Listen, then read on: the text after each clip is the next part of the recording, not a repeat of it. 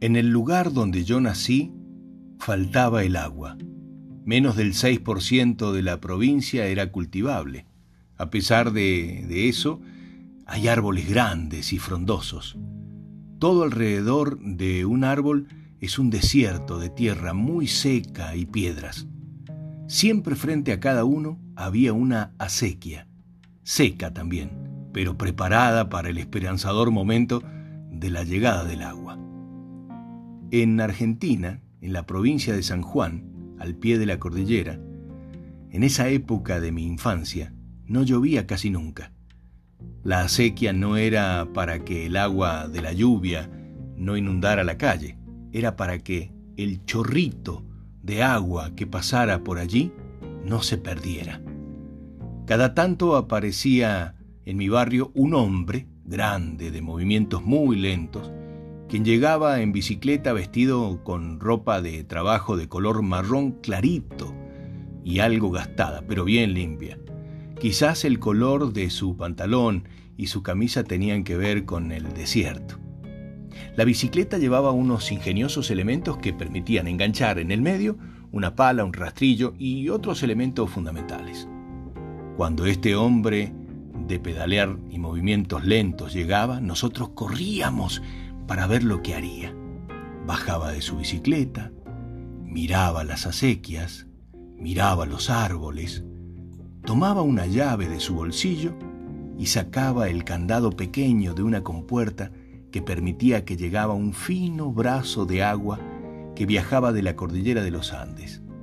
Esa misma que dibujábamos con picos blancos, esos hilos de agua traían, a pesar del color marrón, que tomaba en las acequias de nuestro barrio minerales que viajaban desde muy lejos. El sonido es inolvidable. Al comienzo el agua luchaba con la sequía y luego se trasladaba a lo largo de la calle.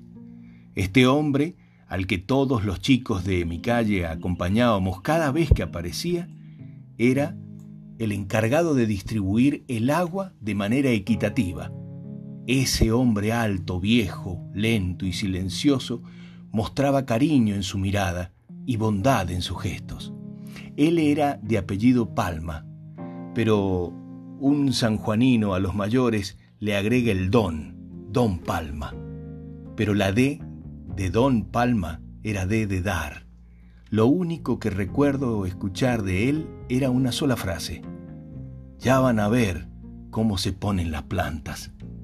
Con su misión cumplida, acomodaba sus herramientas, destrancaba acequias, corregía cursos y se subía a su bicicleta de ruedas anchas. Nos saludaba gentilmente y partía hacia otra esquina, otros árboles y, y el último rito estaba por comenzar. Sabíamos que eso lo hacía feliz y quizás era nuestra forma de decirle gracias durante una cuadra, cien metros, corríamos a su lado, contentos por su presencia. Él era feliz, lo sabíamos, y nosotros también. Parece que cada uno de nosotros llevamos en nuestro bolsillo una pequeña llave de alguna compuerta que podemos abrir hoy. Puede que permitamos también pasar el agua, cuando generosamente saludamos con sincero aprecio, destacamos algo bien hecho, cuando confiamos en una persona o solo a veces pensando algo bueno sobre los demás. Parece que dar es la mejor manera de vivir. Todo lo mejor.